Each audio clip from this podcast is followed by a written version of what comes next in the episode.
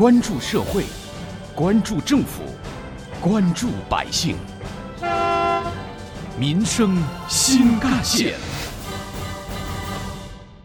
听众朋友们，早上好，我是子文。今天的节目一开始呢，我们一起来听一段由浙江民生资讯广播的主持人们共同制作完成的公益广告。讲文明树新风公益广告展播。喂，刘总啊，你在哪儿啊？我跟你说啊，我带着老婆儿子一家人在博物馆呢，这儿又宽敞又舒服，还不要钱。我们连饭菜都带来了，一会儿就地开吃。哈哈。哎呦，宝贝儿，你困啦？那我们去阅览室那边，那边有沙发哦。别困，别困了啊，我们去那边睡吧啊。公共场所不是私家客厅，免费开放，更考验素质修养。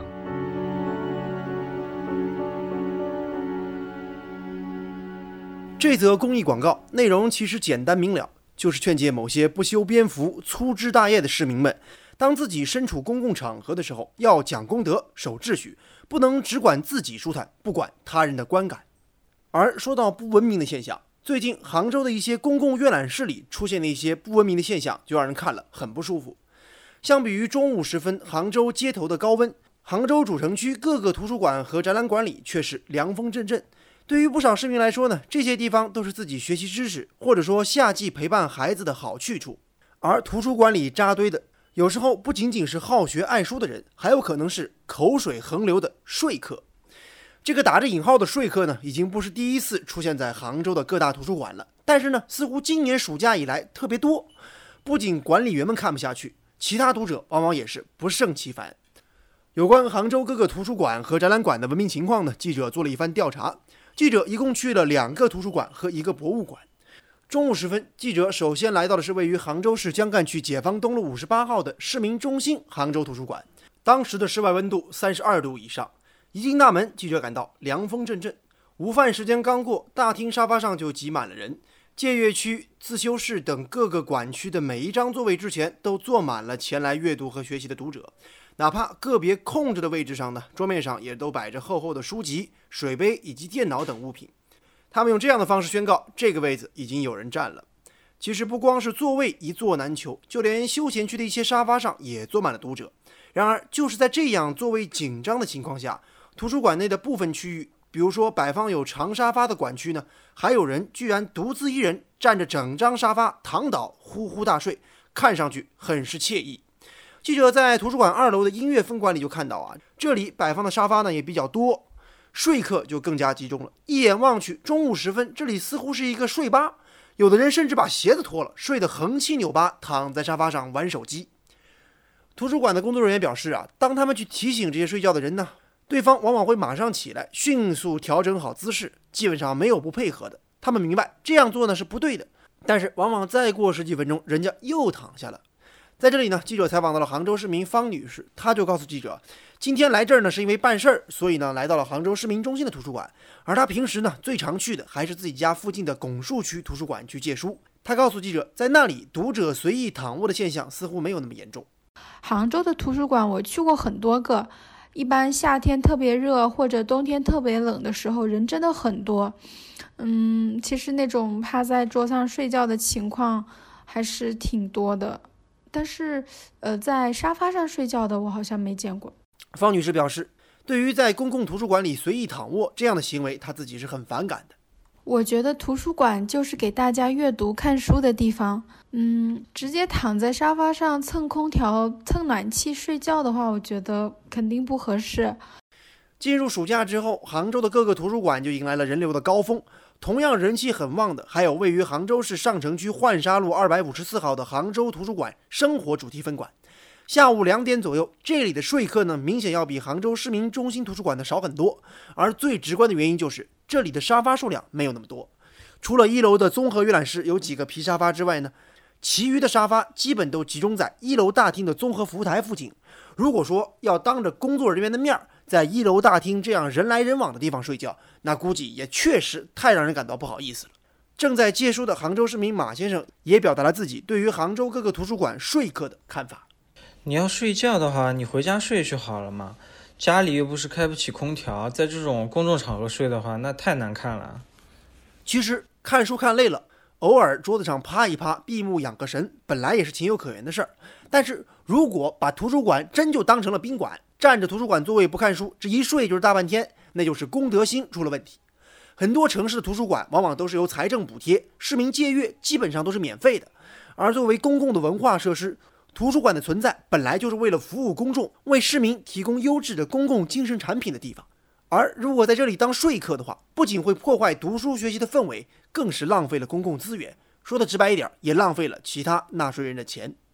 有关于我们今天关注的话题，不少网友的留言讨论也很热烈。比如说二级光波就表示。图书馆面对的就是要读书的人群，而有些人却在那里睡觉。针对于现行的公共资源实在是缺乏的现象，要形成约束，要物尽其用，制度不可或缺。另外，网友分公司三四就表示，解决的方式其实很简单，不要在图书馆里放很多沙发，或者说长凳子等可以让人躺下来的设施。另外，网友上官风思就说呢，有的人啊就是喜欢贪小便宜，就真的喜欢去蹭各种公共资源，所以我觉得还是素质问题。另外呢，也有网友表示啊，对于说客一族，光靠劝说估计效果不会太好，必须要有相应的惩罚措施和到位的执行。阿根廷的著名盲人作家博尔赫斯曾经说过一句名言，他说：“如果有天堂，那它一定是图书馆的样子。”之所以做这样的比喻，就是因为图书馆是神圣的知识殿堂，人们来这儿就是为了通过书籍和古往今来的鸿儒大家交流对话，也是为了充实和提高自己。说白了，来到图书馆就是求真知，而不是呼呼大睡、资源浪费。挖掘新闻真相，探究新闻本质，民生新干线。其实，不止在图书馆，公共空间里蹭睡、公共水域里蹭油等等现象呢，在不少城市也时有发生。有的人就是喜欢把公共空间当成自己想怎么干就怎么干的自由之地。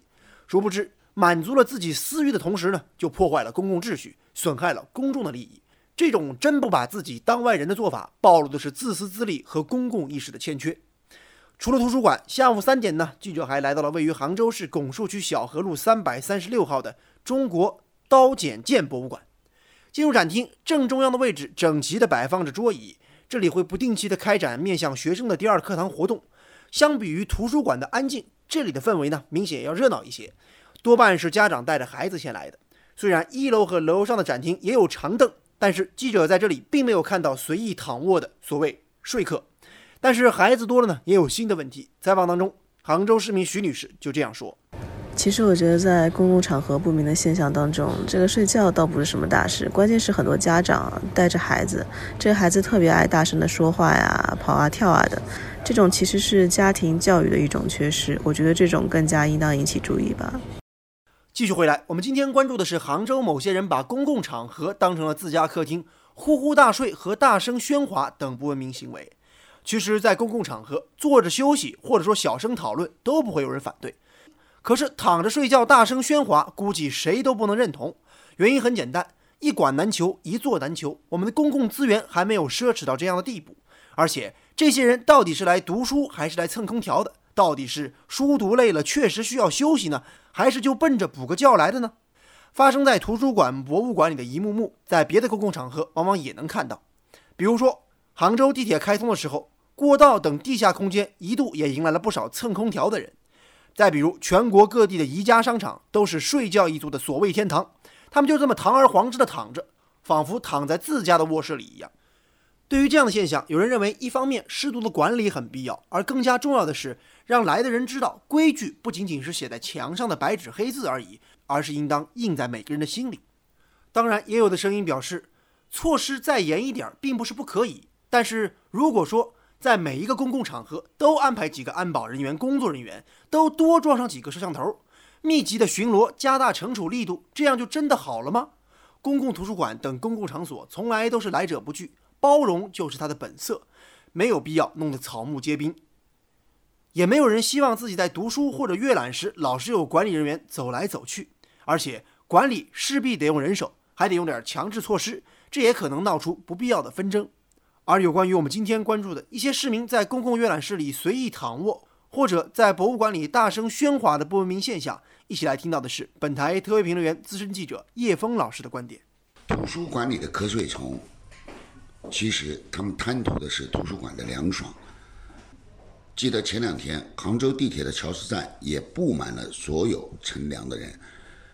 我想，无论是图书馆还是地铁站，如果有空间的话，让老百姓去乘凉。恐怕也算不了什么，但问题是，我们能到图书馆去纳凉的人，是不是可以注重一下自己的形象，注重一下社会的秩序，注重一下杭州的形象？我们常说，主张自己的权益的时候，不要影响公众的利益。我能够理解一些到地铁站或者图书馆去纳凉的人，他们希望在自己的家里能够省一点电。希望到公共场所去蹭一点公共利益，这个本身倒也无可指责。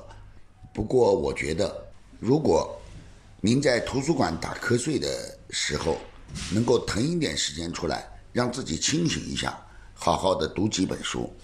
当我们一些市民在地铁站纳凉的时候，也能够维护一下我们杭州市的形象，去塑造。